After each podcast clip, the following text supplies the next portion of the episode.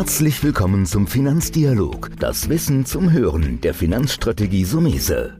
Vermögensaufbau und nachhaltige Strategien zur Geldanlage, das sind unsere Themen. Sie erhalten tiefe Einblicke und wertvolle Insider-Tipps. Schön, dass Sie dabei sind.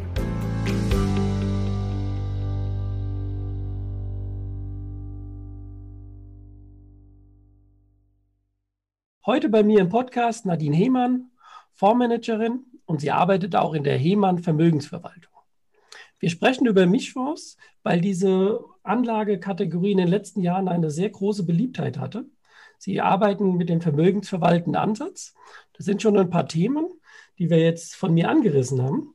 Und deswegen freue ich mich bei mir, Nadine Hemann zu haben. Erstmal, Frau Hemann, vielen Dank, dass Sie sich die Zeit nehmen, äh, hier heute bei mir zu sein. Frau Ehrmann, bevor wir jetzt natürlich in das Fachthema einsteigen, ruhig ein bisschen was zu Ihnen. Wie sind Sie Fondsmanager geworden oder ein bisschen was, wer ist die Hemann Vermögensverwaltung? Ja, mein Name ist Nadine Hemann und ich arbeite für die Hemann Vermögensverwaltung AG. Das ist die Vermögensverwaltung, die mein Schwiegervater vor mehreren Jahrzehnten gegründet hat.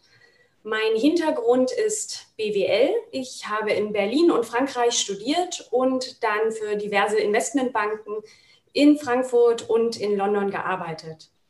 Und als ich wieder in meine Heimatstadt nach Berlin zurückgekehrt bin, habe ich angefangen, mit meinem Schwiegervater zusammenzuarbeiten und bin aktuell mit ihm zusammen Fondsmanager für den vermögensverwaltenden FU Multi-Asset Fonds.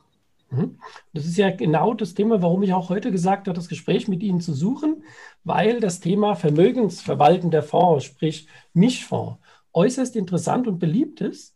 Ich glaube, die Beliebtheit kommt daher bei dem Anleger, dass man einen Fondsmanager hat, der sowohl in, in zum Beispiel Zinspapieren, auch, auch in Aktien geht. Das heißt, sehr vielfältige Auswahlmöglichkeiten hat. Und da ist so die erste Frage, die, ich, die mir stellt, worauf muss ich so als Mischfondsmanager eigentlich achten?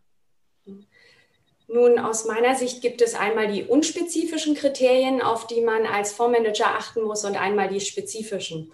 Unspezifisch bedeutet, alle Fondsmanager, Aktienfondsmanager, Rentenfondsmanager, wir alle möchten unsere Anleger glücklich machen. Und deshalb stellen wir uns die Frage, wenn ein Anleger einen Mischfonds kauft, warum tut er das eigentlich? Und aus unserer Sicht hat der Anleger, der in Mischfonds investiert, zwei Zielfunktionen. Das eine ist, er möchte eine verlässliche Performance haben. Das heißt, er möchte am Aktienmarkt investiert sein. Er möchte die Vorteile des Aktienmarktes, expandierende Geschäftsmodelle, Ausgleich für Inflation, neue Trends, das möchte er alles mitnehmen. Gleichzeitig investiert er in einen Mischfonds, weil er geringere Schwankungen haben möchte. Also häufig werden Schwankungen durch Rentenpapiere ausgeglichen. Wir machen das ein bisschen anders aktuell haben wir früher auch viel Rentenpapiere benutzt, dazu kommen wir später. Aber das sind die zwei Zielfunktionen von Mischfondsanlegern. Verlässliche Performance, geringere Schwankungen und wenn es unser Ziel ist, als Mischfondsmanager unseren Anleger glücklich zu machen, dann ist das unsere Zielfunktion letzten Endes. Darauf müssen wir achten, dass wir nicht nur Performance erzielen um jeden Preis, sondern dass wir uns auch darum kümmern, dass die Schwankungen nach unten ausgeglichen werden, dass der Anleger ruhig schlafen kann und weiß, ich habe da jemanden, der macht das für mich und ich muss nicht sitzen und selber die Aktienquote regulieren, sondern da kümmert sich jemand drum. Mhm. deswegen sage ich ja oft, dass Mischfonds im Grunde so einen vermögensverwalteten Ansatz haben. Sie sind ja keine reine Vermögensverwaltung, sonst würden sie auch so heißen, sondern sie sind Mischfonds, aber sie zielen ja eigentlich genau da rein, was Sie super beschrieben haben, zu sagen, wie kriegt man einen guten Ausgleich hin? Und ich kann ja als Privatanleger das selbst versuchen, wie Sie es eben schon angedeutet haben. Aber ich glaube, als Privatanleger habe ich ein großes Problem, das ein bisschen auch Ihres ist, weil ich muss ja jetzt erstmal auf die Ebene kommen, wie finde ich denn meine Titel? Sprich, was Sie jetzt so ein bisschen reinzugehen, wie finden Sie Ihre Aktientitel? Und natürlich bin ich jetzt neugierig, wie Sie die konservativere Komponente, die man oft mit der Rentenseite darstellt, abwickeln. Mhm. Also die Frage, wie finden Sie Ihre Titel, zielt natürlich auf den ersten Teil hauptsächlich der Zielmotivation unserer Mischfondsinvestoren hin, nämlich das Thema Performance. Und bevor ich Ihnen sage, wie wir unsere Titel finden, und da werden Sie überrascht sein, das sind ganz einfache Maßnahmen, da möchten wir auch die Investoren anregen, einfach mit offenen Augen durch die Welt zu gehen. Jeder kann da draußen gute Ideen finden, wenn er einfach mit offenen Augen durch die Welt geht. So, jetzt gehe ich mal durch. Was sind so die Hauptquellen, mit denen wir Investmentideen finden? Ganz einfach, ganz basic für den Anfang. Wir lesen Zeitung. Wir lesen das Handelsblatt, die FAZ. Wir schauen uns Investorenzeitschriften an zum Thema Spezialfonds. Es gibt auch Themen, die wir nicht abdecken können. Die sind zum Beispiel kleinere Emerging Markets oder Biotech-Firmen. Da würden wir uns immer einen Spezialfondsmanager ins Portfolio holen. Dann schauen wir uns Webseiten zum Thema Börse an. Dort gibt es viele interessante Nachrichten. Dort bekommt man Ideen. Das ist Teil 1. Viel lesen. Und das kann jeder. Auf dem Weg zur Arbeit, auf dem Sofa, morgens beim Kaffee trinken. Einfach mal Nachrichten lesen. Dann kommt hinzu, dass wir dadurch, dass wir alle jahrzehntelange Kapitalmarkterfahrung haben, sehr gut im Markt vernetzt sind. Mein Schwiegervater macht das seit mehreren Jahrzehnten. Ich komme aus dem Investmentbanking, habe dadurch noch sehr viele alte Kontakte zu Händlern, zu Fondsmanagern, zu Leuten, die ihr privates Geld managen. Und wir tauschen uns untereinander aus. Und das würde ich nicht unterschätzen. Sprechen Sie mit anderen Menschen. Da bekommen Sie super Ideen. Und das ist kein Wettkampf. Der Kapitalmarkt ist für uns alle da. Und es ist immer schön, sich mit anderen Menschen auszutauschen. Sprechen Sie doch mal Ihre Freunde an, die sich mit dem Thema auseinandersetzen. Und vielleicht entwickelt man gemeinsam gute Ideen. Ich gebe Ihnen ein Beispiel. Wir bekommen auch häufiger einfach mal Anstöße aus dem Sektor Freunde, Bekannte, Familie. Ich war neulich mit jemandem Abendessen aus dem Freundeskreis und der arbeitet in der Pharmaindustrie.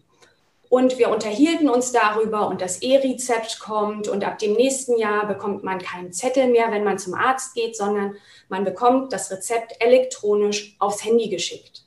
Was bedeutet das im Umkehrschluss?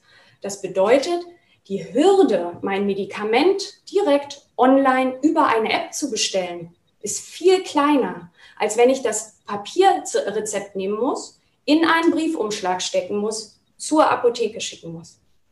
Und das war einfach eine Idee, die hat dazu geführt, dass wir die Firma Shop Apotheke gekauft haben, die aus dem Abendessen entstanden ist, wo ich mich mit der Person im Pharmasektor unterhalten habe, der mir erzählt hat, wie viel Marktpower zur Rose und Shop Apotheke haben. Und dann, und das kann auch jeder, nachdem wir gesprochen haben über Lesen, über Vernetzen, über Freunde fragen, ganz wichtig, Laufen Sie mit offenen Augen durch die Gegend. Schauen Sie mal, was sind denn Trends? Wenn der Postbote hier bei uns auf dem Dorf das Postauto aufmacht und ich gucke da rein, wie viele Pakete da liegen und wo kommen die her, dann sehe ich ganz viel Zalando, Amazon und das sehe ich schon seit Jahren und ich sehe, es wird immer mehr. Und dann rede ich auch mal mit der Postfrau und dann erzählt die mir, meine Güte, ich muss jetzt teilweise drei Touren fahren, für was früher nur eine Tour war. Und das ist ein Trend. Da sage ich mir, meine Güte, da bewegt sich was, was auch einer der Gründe ist, warum wir zum Beispiel eine Amazon und ein Zalando im Portfolio haben. Und das kann jeder selber machen. Einfach sich anschauen, was bewegt sich, was ist gerade angesagt, was ändert sich. Was hat sich durch Corona in meinem eigenen Leben geändert? Was bleibt durch Corona in meinem eigenen Leben? Kündige ich mein YouTube-Abo oder mein Netflix-Abo oder bleibt das? Einfach offen, mit offenen Augen durch die Gegend laufen. Und so kommt man häufig auf interessante Investmentideen. Das ist mal sehr schön zusammengefasst. Also ganz ehrlich, ich will jetzt fast sagen, so toll habe ich es in der Branche noch nicht gehört, aber das ist ja eigentlich, wie jeder Fondsmanager arbeitet oder arbeiten sollte. Weil man denkt ja immer oft, oh, Fondsmanager, die haben mehr Informationen, aber ich finde das sehr schön, dass Sie gezeigt haben, ähm, auch so, denke ich, hat Warren Buffett die Entscheidung gefunden, in Eisenbahngesellschaften zu investieren, weil er irgendwann gesagt hat, das Frachtgut ja, und Klimawandel etc. könnten Eisenbahngesellschaften nach vorne bringen. Aber Sie haben es mal sehr gut beschrieben. Ich glaube, das ist eins. Wo es natürlich ein bisschen komplexer wird für den Privatanleger, ist natürlich zu sagen, es gibt ja jetzt nicht nur die Shop-Apotheke, es gibt noch ganz viele Anbieter, sprich Aktiengesellschaften. Ich glaube, da ist natürlich noch ein bisschen das Research zu machen, zu sagen, ihr werdet euch ja dann erstmal die Branche angucken, die Titel, die in der Branche sind, und dann müsst ihr euch ja entscheiden, warum für diesen Titel. Ich nehme an, das sind die klassischen Dinge wie Verschuldungsquoten, Geschäftsmodell. Das sind ja schon immer wieder beim Thema BWL oder der größere Blick VWL. Die muss ja dann wahrscheinlich auch nochmal bei der einzelnen Anlageentscheidung mit berücksichtigt werden. Absolut. Das ist sehr relevant. Wie solide ist die Firma dann auch? Also in erster Linie habe ich gerade darüber gesprochen, wie finden wir interessante Geschäftsmodelle. Der nächste Punkt, der dann natürlich kommt, ist, was kostet es mich, in dieses Geschäftsmodell zu investieren? Denn nichts anderes ist ja eine Aktie. Eine Aktie ist ein Anteil an einem echten Unternehmen. Mir gehört ein Teil von einem Unternehmen. Und die Frage ist, was möchte ich dafür ausgeben? Was ist das Unternehmen wert? Und da zählt nicht nur die Idee, da zählen auch Kennzahlen.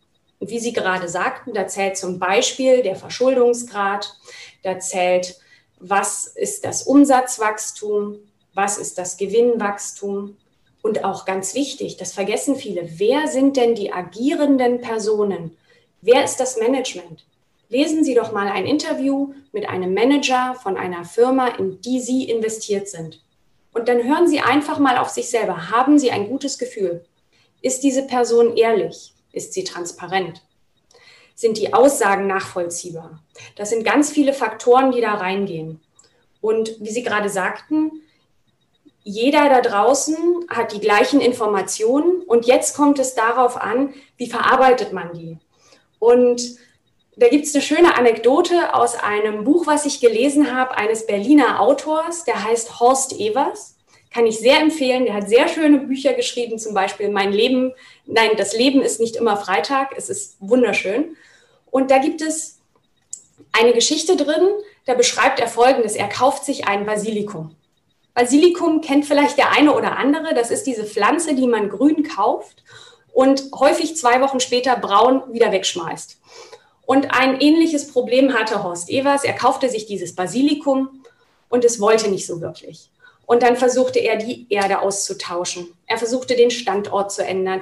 Er versuchte es mit Wasser aus den Schweizer Alpen zu gießen, zu düngen. Er hat alles versucht. Es hat einfach nicht funktioniert. Es ist wieder eingegangen. Und dann hat er gesagt, okay, es ist mir egal, ich schmeiße es weg. Und zwei Wochen später ist er eingeladen bei seinem Nachbarn zum Essen und es gibt Pizza und obendrauf Mozzarella und frisches Basilikum. Und er hat diesen herrlichen Basilikumstrauch da stehen. Und dann sagt der zu Nachbar zu ihm, und du wirst nicht raten, wo ich dieses Basilikum gefunden habe. Und letzten Endes ist das genau das Gleiche. Der Nachbar hat das Basilikum aus dem Müll gefischt und wusste, was er damit macht. Und Horst Evers hat es nicht geschafft. Er hatte die gleichen Informationen und hat es nicht geschafft, dieses Basilikum am Leben zu erhalten. Und dafür werden wir als Fondsmanager bezahlt. Das ist ja auch ein Handwerk. Das heißt, wir wissen, was wir mit den verfügbaren Informationen machen und wie wir sie interpretieren. Und danach suchen wir dann nicht nur nach Geschäftsmodell, sondern auch nach Kosten für das Geschäftsmodell und auch nach Kennzahlen die Unternehmen aus. Das ist ja die, die Analyse, sehr tief, des einzelnen Titels. Jetzt haben wir natürlich beim Mischfonds noch die andere Seite, die, die hatte ich schon mal angedeutet, sprich, wie decke ich die konservative Seite ab, wäre meine Frage. Und B, wie balancieren Sie natürlich? Weil ich kann ja bei einem flexiblen Mischfonds sagen, ich ziehe die Aktienquote mal auf 80 Prozent hoch oder ich ziehe sie vielleicht auf 40 Prozent runter. Also sind jetzt zwei Fragen. Fangen wir vielleicht mit der ersten an. Wie decken Sie so ein bisschen die, die konservative, ich nenne das jetzt trotzdem nochmal die Rentenseite, wie geht ihr damit um? Wo investiert ihr da? Im Idealfall investieren wir in Anleihen, also wie es der klassische Mischfonds auch macht, Aktien und Anleihen. Im Moment haben wir allerdings das Problem, dass die EZB die Zinsen so niedrig hat und die FED auch, dass Anleihen guter Bonität, also guter Kreditwürdigkeit, Renditen aufweisen, die nach Abzug der Inflation und nach Abzug von Kosten keine Rendite mehr erbringen. Und wer sich da intensiver mit auseinandersetzen möchte, ich habe da ein Webinar zugemacht, der kann mich gerne anschreiben, dann schicke ich ihm den Link dazu. Das heißt, aktuell müssen wir uns mit einem anderen Thema auseinandersetzen. Was machen wir, wenn uns Anleihen per Definition ein negatives Ergebnis geben. Und da gibt es nur ganz wenige Ausnahmen dazu. Es gibt tatsächlich ein paar Spezialsituationen, wo es spezielle Anleihenfonds gibt ähm, im Bereich der Unternehmensanleihen für, für Mittelständler zum Beispiel, die noch renditeträchtig sind. Aber das ist für uns als größerer Mischfonds nicht investierbar. Das heißt, wir versuchen die Kursschwankungen und für nichts anderes sind die Anleihen in einem Mischfonds ja da. Anleihen sollen die Kursschwankungen reduzieren.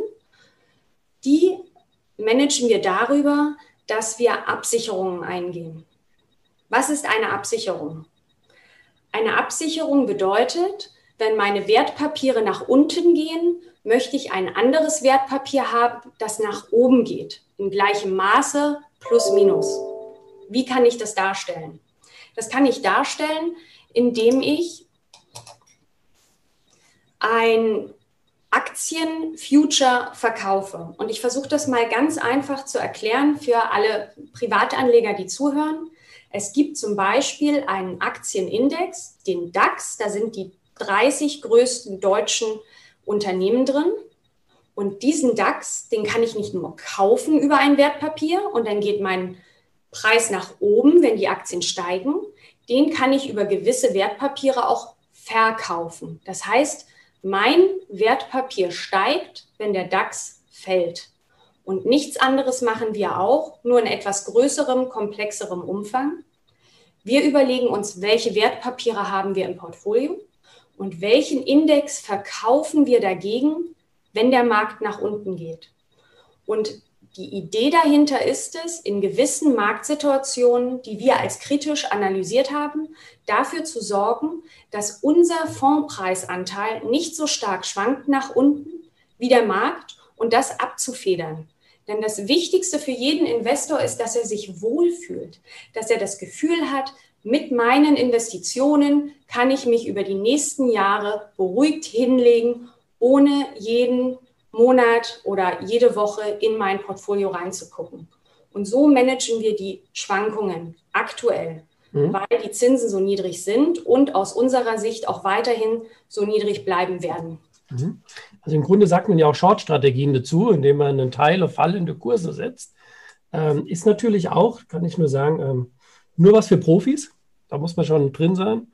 Ich habe das vor 20, 30 Jahren mal in meiner Bankausbildung gelernt. Da gab es noch das Wort deutsche Terminbörse. Das kennt ja heute keiner mehr. Die DTB damals. Heute ist ja die Eurex quasi der entsprechende Marktplatz dafür. Das ist eins. Jetzt kommen wir zu dem zweiten Teil meiner Frage, wo ich gesagt habe, wie grenzen Sie jetzt ein die Entscheidung des, der Absicherung, nennen wir es mal so, weil wenn ich die Absicherung ja hochfahre, verringert ja meinen Aktienanteil grundsätzlich und damit auch die Chance auf Aktienrendite. An welchen Parametern machen Sie die Veränderung der Quoten fest? Da benutzen wir auch, und ich komme wieder zurück auf die Basilikum-Story, nichts anderes als andere Marktteilnehmer am Markt.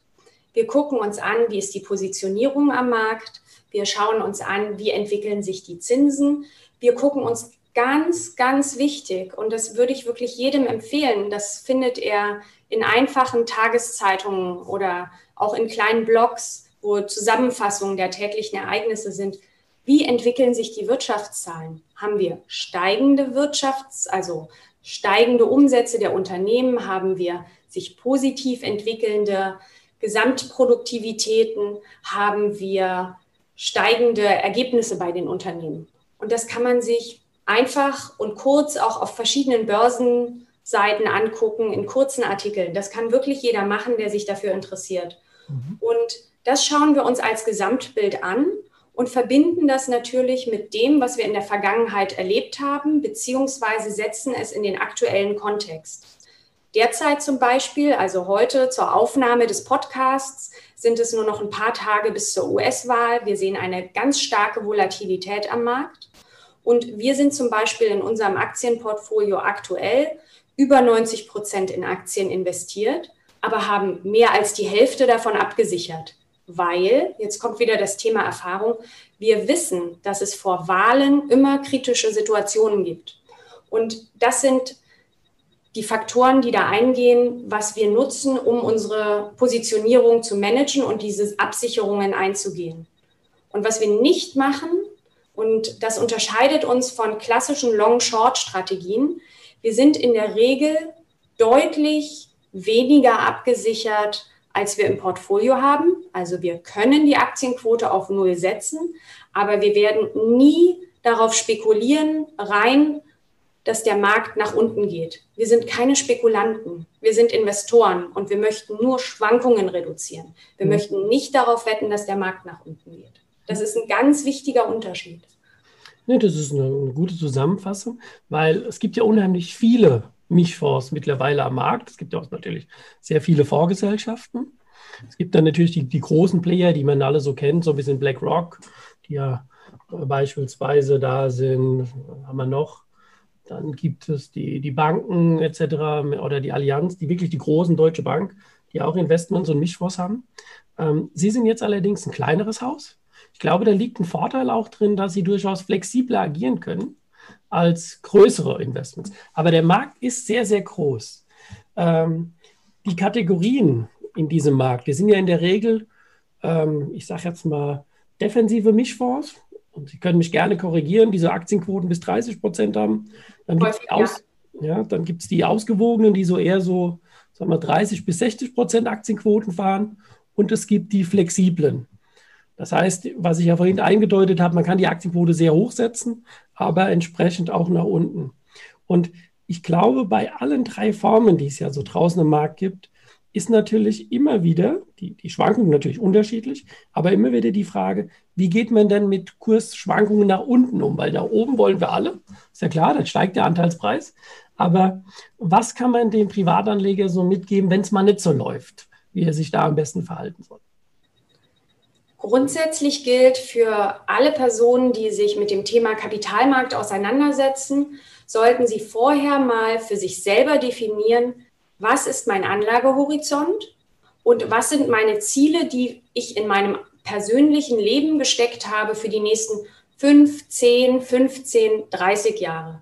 Möchte ich eine Immobilie erwerben? Möchte ich mich selbstständig machen? In welchem Zeitraum passiert das? Und wenn die Antwort ist, ich brauche alle meine Ersparnisse vermutlich innerhalb der nächsten zwei Jahre, dann wäre ich schon an dem Punkt zu sagen, erstmal nicht Kapitalmarkt. Wenn man aber sagt, ich möchte regelmäßig für meine Altersvorsorge etwas tun, dann spricht man am besten mit einem professionellen Anlageberater, der einem bei sowas weiterhelfen kann. Ich meine, dafür sind Sie da, Herr Sumese, der genau solche Situationen auch analysieren kann. Wo steht diese Person in ihrem Leben? Und welche Hinweise würde ich geben zum Thema, wie viel Geld sollte man regelmäßig zur Seite legen, wie sollte man es investieren? Und im Idealfall sagt sich der Privatanleger, ich konzentriere mich auf das, was ich gut kann. Ich bin Zahnarzt, ich bin Kindergärtner, ich bin Lehrer oder was auch immer ich mache. Ich bin Gesangslehrer und ich lasse mir das sehr verständlich erklären, was da passiert und sage ganz offen, was ist meine Risikoeinschätzung? Schlafe ich schlecht, wenn es temporär mal 10 Prozent runtergeht? Oder tun mir selbst 20 oder 30 Prozent nicht weh? Oder möchte ich so gut wie gar keine Schwankung? Dafür finde ich es auch nicht schlimm, wenn ich kaum Rendite erziele. Das muss man von einem Profi wirklich mal auseinandernehmen lassen und sich da selber ganz offen und ehrlich diese Fragen stellen und sich selbst auch ehrlich beantworten. Wie fühle ich mich wohl? Wann mache ich das? Und abhängig davon, jetzt zurück zu Ihrer Frage, was kann der Privatanleger machen?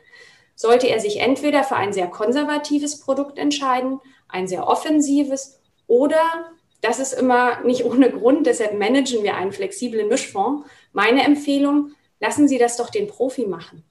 Ich lasse meine Lampen hier im Büro ja auch nicht von meinem Nachbarn anklemmen, sondern da bezahle ich einen Elektriker dafür. Das ist ein Handwerk.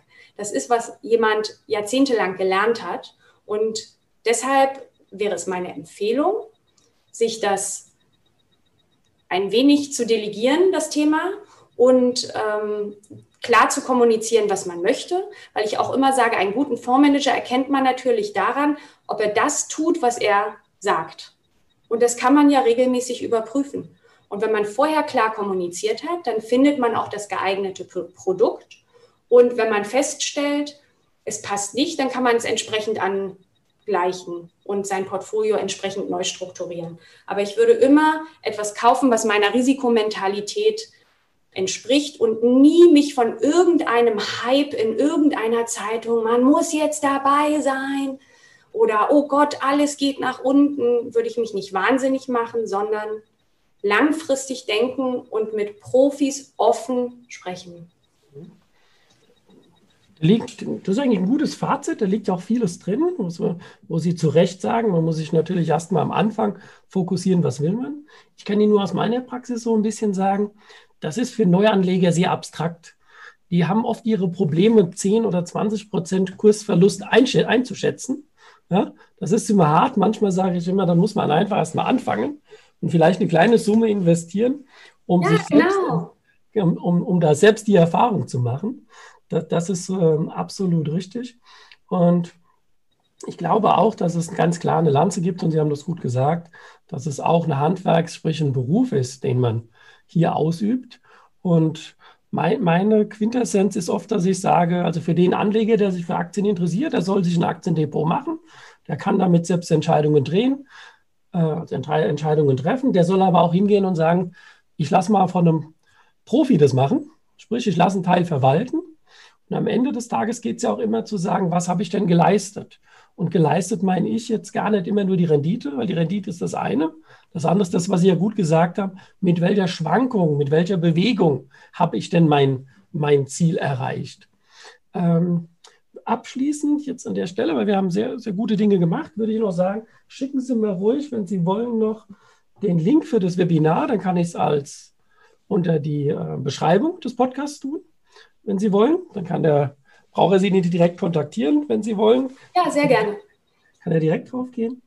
Ähm, was würden Sie ganz allgemein nochmal, ich bohre da jetzt nochmal nach, in unsicheren Zeiten sagen? Sie haben es gut zusammengefasst, aber gibt es da noch etwas, wo ich zum Beispiel auch manchmal sehr aktiv bin, nach jetzt 30 Jahren in der Branche und sage, wenn die Stimmung schlecht ist, wenn man mal im Minus ist, dann musste eigentlich den Mut haben, nochmal reinzugehen. Oder Nichts anderes macht Warren Buffett. Ganz genau. Ja, das sehen Sie auch so, weil eigentlich ist das eine der Thesen. Je schlechter die Stimmung, je schlechter die Presse da draußen ist, je mehr musst du die Möglichkeit auch suchen zu investieren. Und das können Sie natürlich als Mischfonds, da Sie ja die Quoten verändern, jederzeit umsetzen. Und das ist für den Privatanleger, glaube ich, eine größere Herausforderung.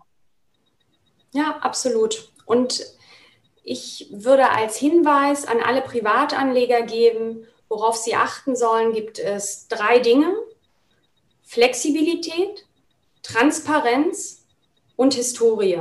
Und wenn ich das einmal ganz kurz auseinanderklamüse, heißt das Flexibilität der Person, die mich berät, beziehungsweise des Fonds, ich, den ich kaufe, hinsichtlich Länderallokation, hinsichtlich Anlageklassen, Aktien versus Anleihen zum Beispiel, hinsichtlich Sektoren, Gesundheitswesen oder Technologie und auch, ganz wichtig, hinsichtlich Anlagestile.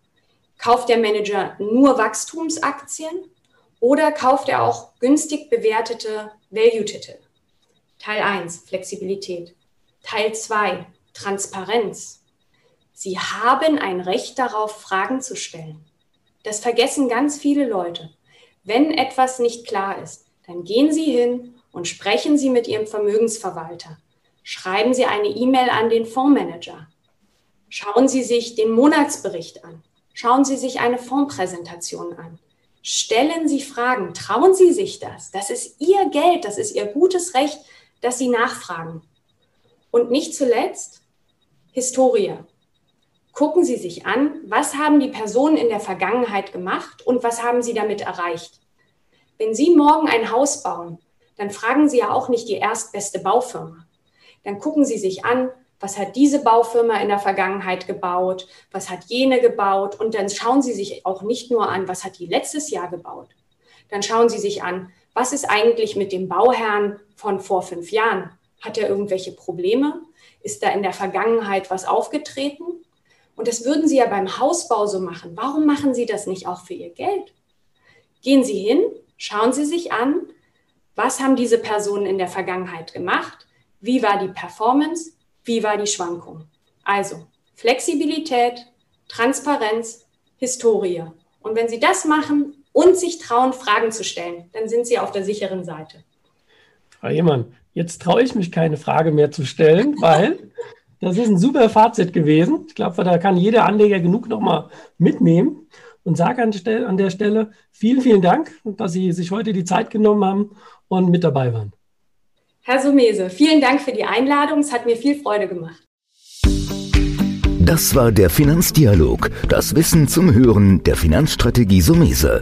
Natürlich ist dieser Podcast keine Anlageempfehlung, denn jede Anlageentscheidung muss individuell getroffen werden.